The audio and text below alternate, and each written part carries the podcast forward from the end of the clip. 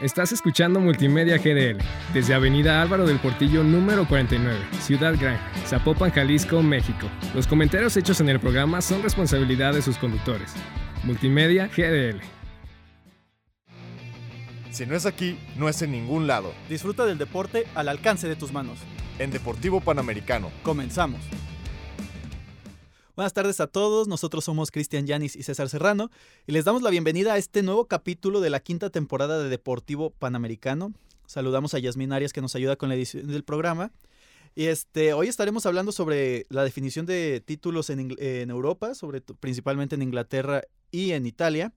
Además de que ya se jugar, jugaron entre los cuatro grandes el fin de semana, Cruz Azul contra Chivas y Pumas contra América, entonces estaremos analizando todo eso.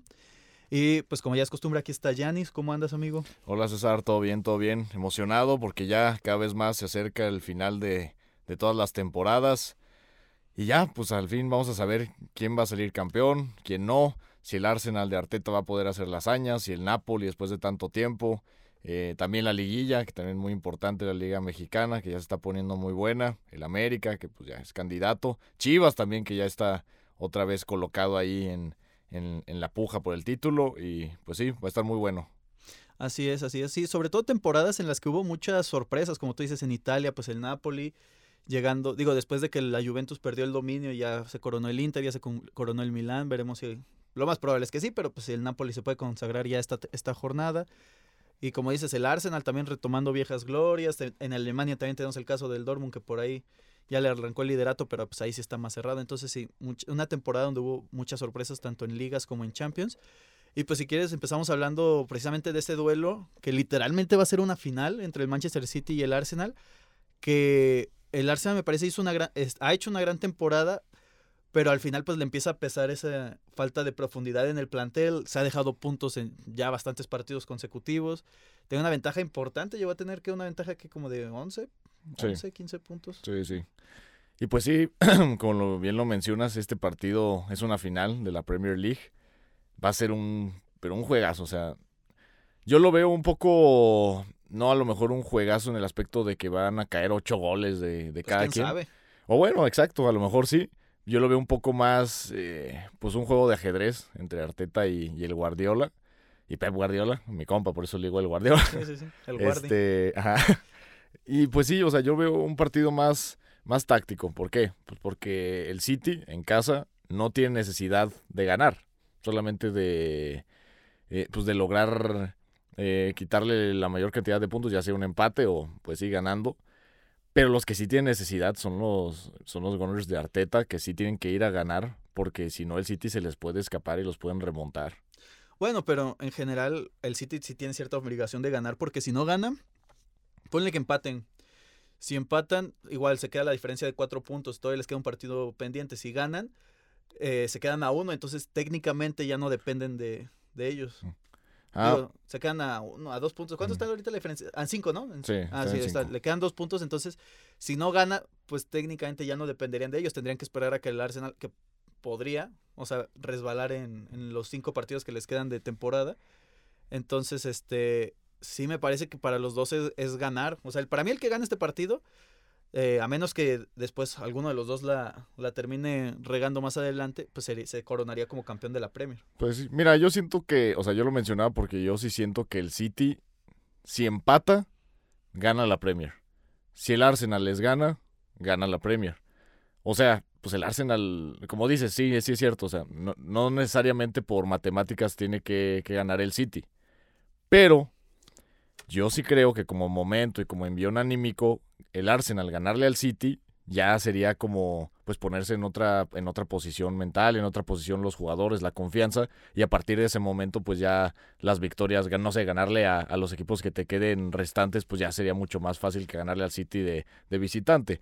En cambio, el City pues el partido más difícil al que se van a enfrentar hasta final de temporada es este. Y es en casa. Entonces, para mí, Ah, para mí el City sí, tiene que empatar o ganar y el Arsenal tiene que ganar. El City, híjole, es que sí está muy parejo. O sea, por eso va a ser un juegazo.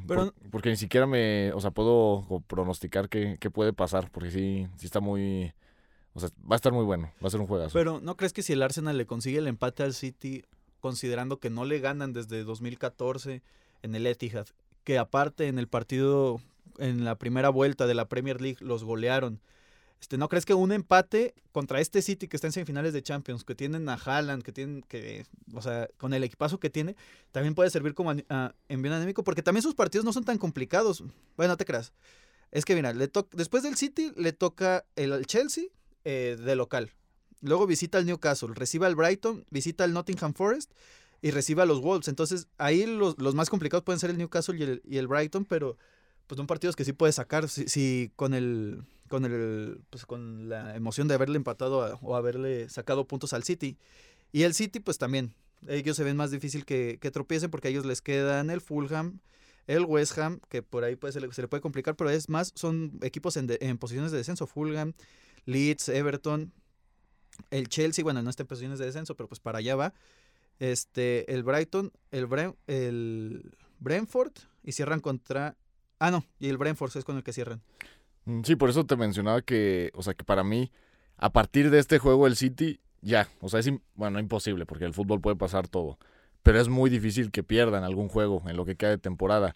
En cambio, el Arsenal, yo digo que deben ganar este partido porque veo probable que contra el Brighton y contra el Newcastle empaten o a lo mejor hasta pierdan. Pero también hay que considerar que el City todavía está en, Champions, entonces se le junta un partido complicado contra el Real Madrid y yo creo que para lo que se le exige a Pep, en dado caso de que llegue a, o sea, puede dar prioridad a, a la Champions y entonces, digo, los, suplentes del City también son, son equipos, o sea, del City te puedes armar dos equipos titulares pero pues si ya se han dejado puntos en, la, en lo que va de temporada, pues podría pasar uno de esos accidentes, sobre todo contra equipos como el Brighton, que por ahí está dando una temporada y de raíz le puede sorprender, o el Brentford por ahí también le puede sacar un punto. Entonces, no sé, o sea, también no veo imposible que el City pudiera dejarse puntos en, con el afán de priorizar la Champions.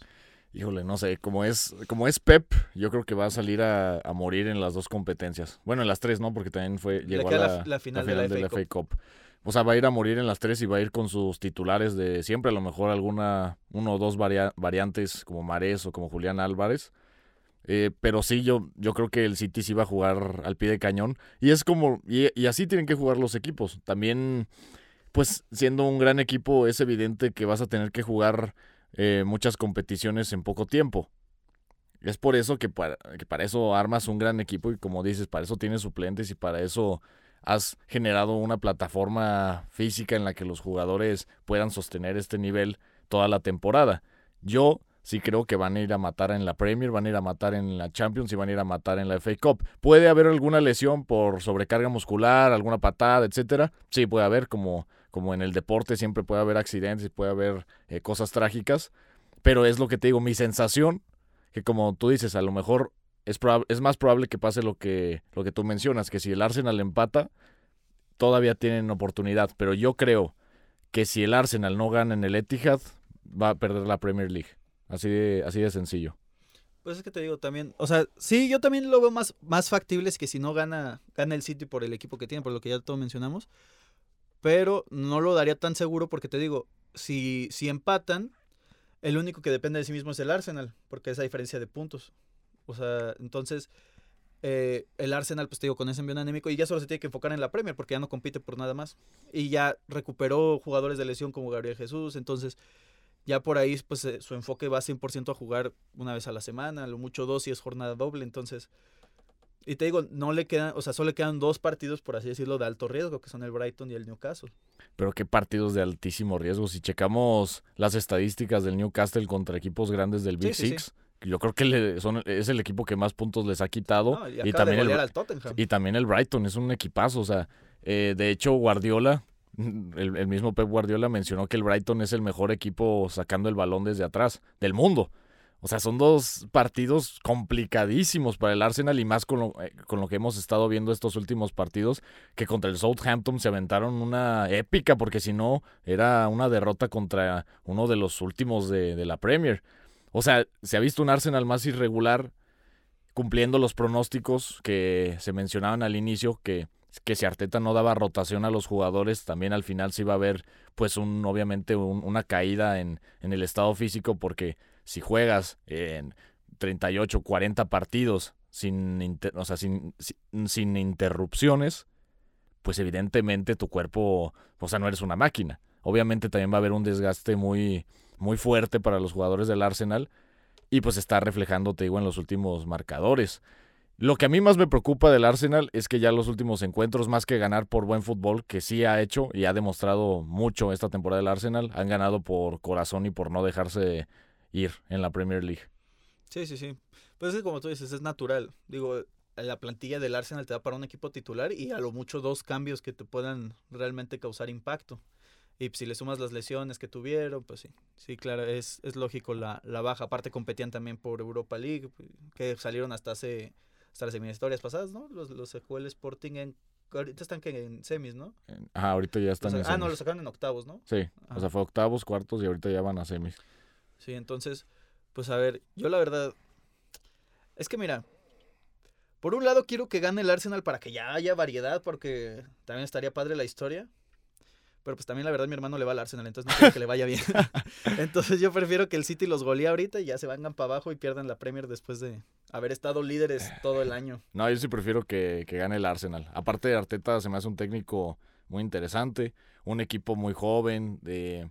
Y te digo, son los equipos que pues ya anteriormente he mencionado en el podcast, que me gustan, que son jóvenes, que no necesariamente tienen la experiencia de los grandes jugadores y las grandes leyendas, pero que aún así te pueden competir por pura hambre, por pura hambre de, ganar y por puro, puro trabajo, esfuerzo, disciplina.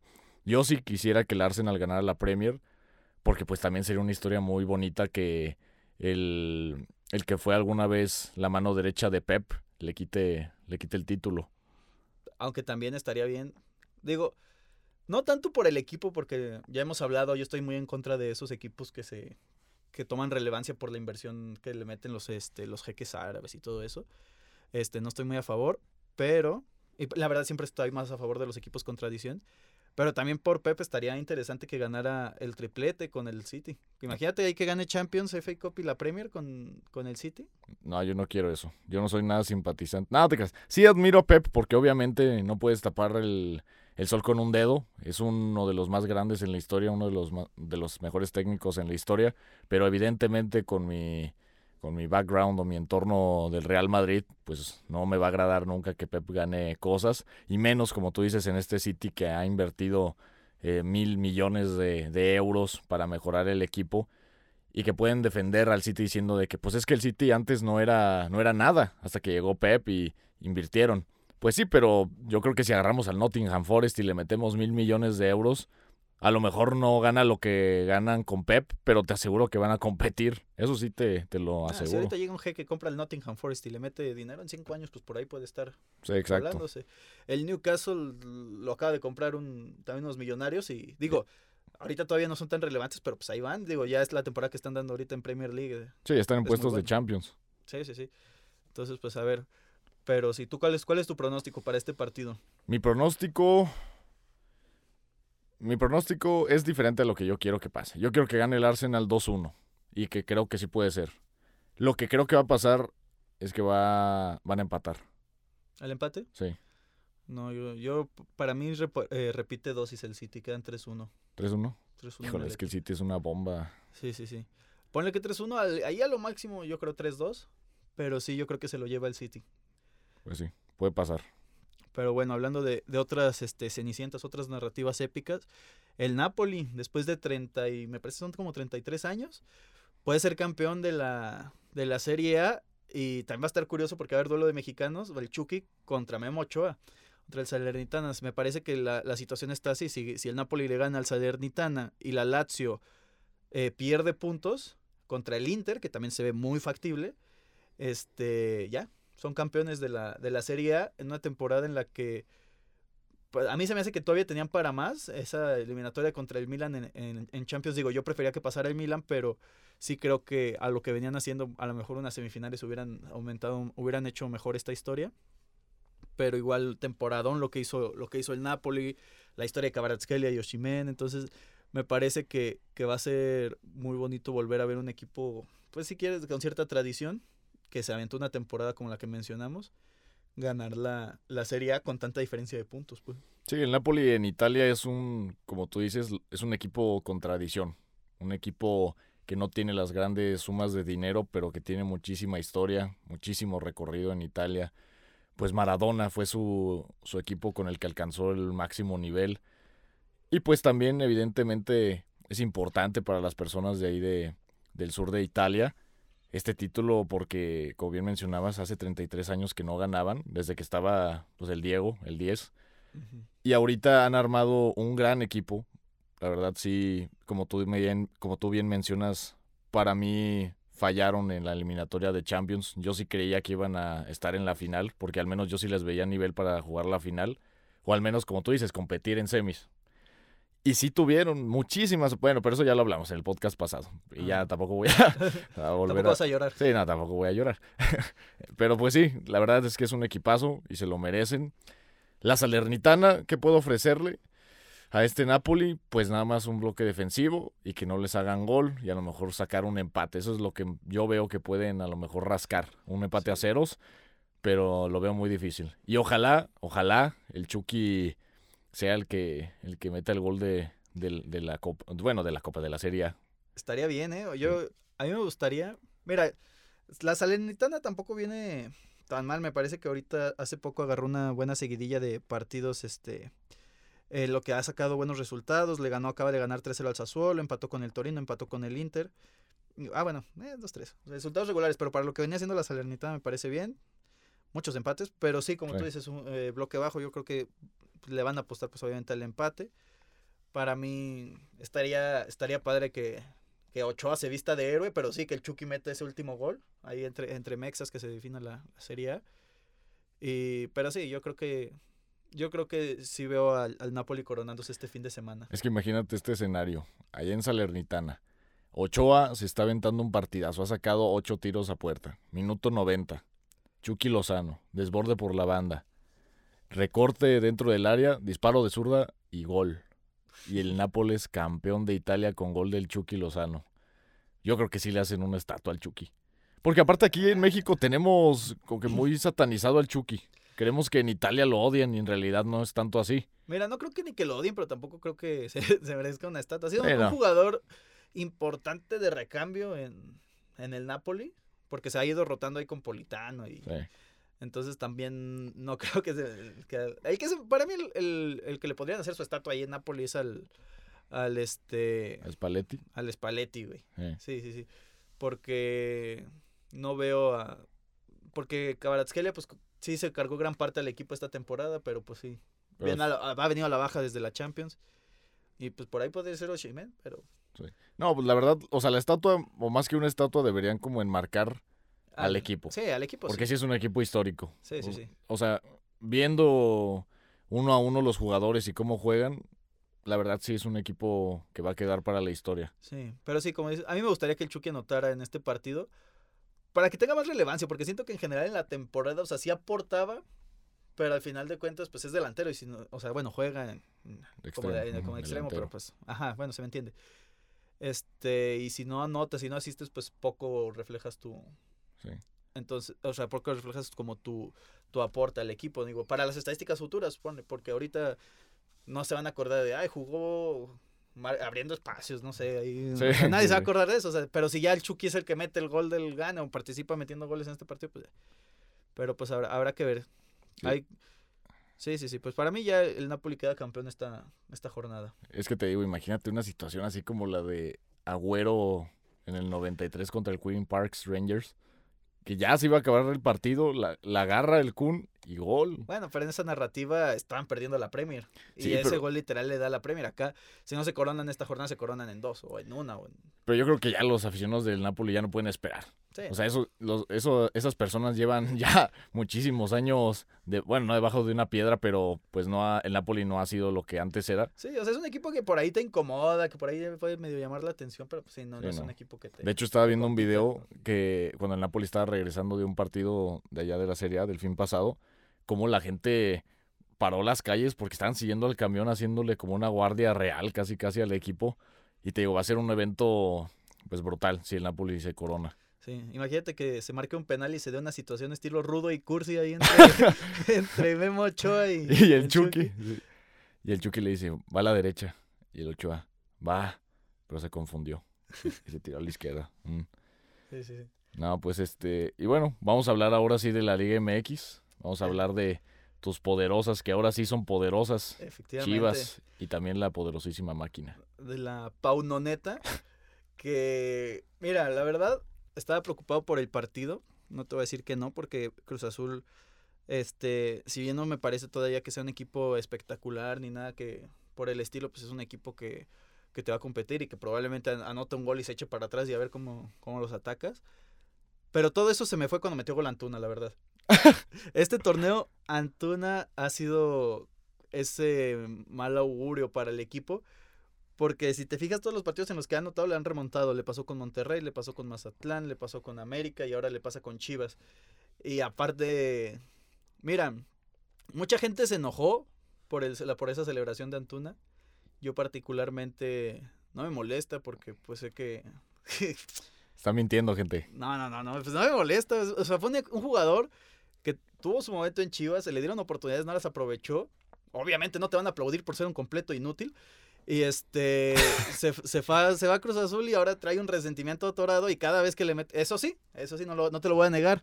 Si no, sí, cada vez que juega contra Chivas les anota con Cruz Azul en las últimas dos veces que ha jugado. Pero también sí se ve... Bueno, yo creo que ya hasta se ve mal él. Pues imagínate, el Tuca le, le tiró. Dijo que le daría vergüenza celebrar como, como lo hizo Antuna, pero que también entiende que si metes tan pocos goles celebres tanto. No, pues lo que Tuca dijo fue que le daría vergüenza celebrar como Antuna Y que le y remonte. que le remonten. Sí. Eso sí. Obviamente, como imagínate que Henry Martin celebre en un clásico así, haciendo como que está haciendo pipí en la cancha y de repente le remontan las chivas, pues evidentemente qué vergüenza, quedas como un payaso. Y pues sí, Antuna no es vidente, lo que sí es que obviamente Antuna se ve que tiene un resentimiento con Chivas, eso es evidente. Sí, y más que en Chivas, porque muchos jugadores luego le tienen resentimiento a la institución. Se ve que le tiene resentimiento a la afición. Sí. Sí, sí, sí. Sí, o, o sea, se ve que tiene un resentimiento, ya sea con la afición, con algún di- directivo o lo que sea, con Amauri, no sabemos. Sí, con la afición porque fue muy claro cómo celebró viendo a la grada. También, el, bueno, el Antuna. Antuna es un jugador, sí, muy, pues muy de, de pedirle al público que se levante y todo, o sea, muy canchero, pues, en ese aspecto. Y también no es la primera vez que Antuna se besa el escudo y empieza a ir a correr a la grada cuando mete gol. Lo que sí es que, como ya mencionabas, cuando le mete gol a Chivas se le ve mucho más emocionado, porque evidentemente pues es una, una revancha que le da el fútbol, que pues no le, le terminó no saliendo bien, le terminó saliendo mal la jugada, porque pues Chivas, pues Chivas remontó el partido, pero pues al final de cuentas es fútbol y pueden pasar este tipo de situaciones. Sí, al al final de cuentas, pues, eh, X, ¿no? Pero también, digo, ya para cerrar el tema de Antuna, ya pasar hacia lo, que, a lo del partido. eh, él tiene, como que tiene la percepción de la realidad bien distorsionada porque ya le pasó jugando con Chivas contra Pachuca que mandó a callar cuando Chivas estaba eliminado y ahora cuando con el pollo briseño en el minuto noventa y tantos con Chivas ganando también lo manda a callar, pues no, sí anda como medio disasociado mi compa. Pero bueno, hablando ya de lo del partido, eh, pues sí se confirma que si bien tuvieron un bajón desde el partido contra Puebla y luego el clásico contra América, Chivas se ha sabido reponer. Y no solo en la temporada, porque también los primeros partidos de la temporada fueron difíciles, pero en los partidos también. O sea, si te fijas, hay partidos donde Chivas eh, se ve dominado, donde no se le ve como, como esa claridad de otros partidos, pero Pauno, a diferencia de otros técnicos en el pasado que ha tenido Chivas, me parece que casi nunca se equivoca con los cambios que hace. Los cambios que termina haciendo generalmente son oportunos y le terminan dando puntos. Ya pasó con, con Pavel Pérez un par de ocasiones en partidos pasados este, ahora con este Ronaldo, y son cambios que se adaptan al partido, que complementan lo que está pasando, y te digo, le terminan dando resultados, digo, a excepción de ese del partido contra América, porque todavía el de Puebla me parece que no fue, ahí simplemente me parece que fue más mala suerte de que el balón no quiso entrar. Contra América sí fue mal, este, mal rendimiento, pero sí, o sea, como que me- eso es lo que más le he admirado a, a Paunovic este torneo. Aparte de que si ves los videos, con todo y que, digo, no habla mal español, pero sí se le nota que, o sea, sí se le nota. Es un gran motivador, o sea, se, se, se ve que ha creado un grupo que está convencido del proyecto Paunovic, que cree en cada una de sus palabras. Y, y te digo, como que ha hecho esto que hizo Almeida de hacer sentir a todos como parte fundamental del equipo, porque tiene su once titular, sí, pero de repente ves que entran a jugadores que no tienen tantos minutos como en su momento te digo Pavel, como de repente Ronaldo que ya viene siendo banca, ya está recuperando al, conejo Brizuela, entonces sí me parece importante ese, ese, ese sentido o esa percepción que tiene Paunovic para saber en qué momento realizar este, un ajuste. Y también va a ser importante ahora contra de cara a la liguilla, que todo parece indicar, si no pasa nada raro, van contra el último de la tabla, un equipo que creo que ha ganado dos partidos, eh, y vas de local como, y contra el Mazatlán, pues yo creo que y solo necesitas un empate para la liguilla directa, entonces veremos a Chivas en liguilla directa, y, y pues me parece que Pauno Mira, no sé qué tan lejos pueda llegar porque al final de cuentas sí se ha visto que a los técnicos nuevos les cuesta afrontar la liguilla, pero pues por ahí puede dar la sorpresa, digo, al final nadie creía en el por no conocer la liga y terminó con los mismos, bueno, hasta ahorita trae los mismos puntos del América, tercer lugar y, y pues pinta bien esta, este equipo. Sí, pues mira, son varias cosas que, yo pienso acerca de, de las Chivas y de, y de Paunovic. Una es como mencionas, no porque no conozcan la liga, y escuchen bien esto, no porque no conozcan la liga los directores técnicos significa que van a dar un mal rendimiento. Solari en su primera temporada lo hizo muy bien. En liguilla, como bien dices, los técnicos normalmente que vienen de otras ligas no la saben afrontar muy bien porque a lo mejor tal vez no entienden tanto el concepto o simplemente pues no la saben afrontar bien, ¿no? La metodología que se usa aquí y se usa en Europa y se usa en Inglaterra puede distinguir pero en pocas cosas, en pocos factores. El fútbol siempre va a ser fútbol, analizar a un equipo 4-4-2 va a ser igual aquí, en Alemania, en China. Y se ve que Paunovic tiene una metodología muy buena tácticamente, porque analiza muy bien a sus rivales y comprende bien las situaciones en las que puede mejorar y ayudar y llevar a poner a las Chivas a una situación muy ventajosa. Y se ha visto en casi todos los encuentros, a lo mejor. Bueno, no recuerdo toda la, este torneo, pero por ejemplo en el partido contra contra Cruz Azul, Paunovic en el video que mencionas, o en uno de los videos que mencionas, les dice, este es el día en el que nos subimos al tren de la liguilla, hay que tener paciencia. Y si ves el juego, o si vieron el juego, Chivas tuvo paciencia, estaba armando, tenía el balón, de repente Cruz Azul al contragolpe, como pues bien lo planteaba el Tuca, pero tuvo paciencia y al final de cuentas sacó el resultado.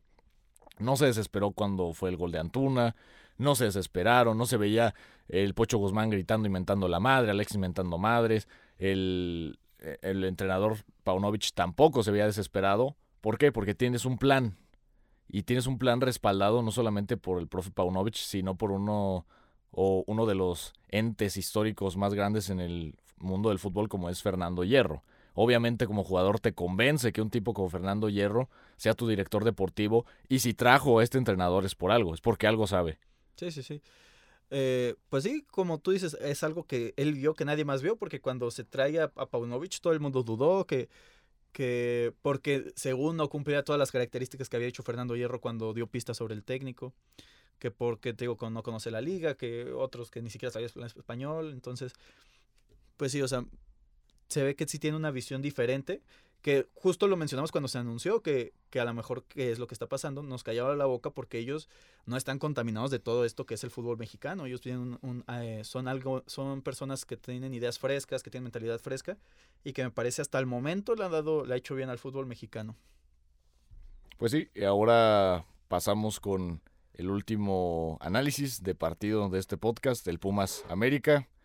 Pues ya, lo que sabíamos, el América tiene un equipazo, está en un estado de gracia importantísimo. Yo no los veía así desde, bueno, yo creo que desde nunca. El torneo pasado sí jugaron muy bien, pero este torneo sí los veo que casi flotan en la cancha. También si hablamos de equipos históricos, no quiero exagerar, pero puedo, puedo pensar que si el América, ojalá no, ¿verdad? Porque pues nadie, ni tú ni yo queremos que, que queden campeones. Sí, no queda campeón, pues iba a ser recordado como uno de los equipos más determinantes en torneos cortos. Sí, sobre, mira, de por sí ya es uno de los equipos más determinantes en torneos cortos, o sea, solo está, me parece, por abajo de tres equipos que son Toluca, Santos y Pachuca, pero en general el Tan Ortiz, o sea, sí podría pasar a la, o sea, sí podría pasar a ser un, por lo menos, muy bien recordado porque si bien todavía no gana el título de liga, su equipo, el América Contano ha jugado muy bien, o sea, desde hace dos torneos, o sea, han hecho las cosas bien, se han metido.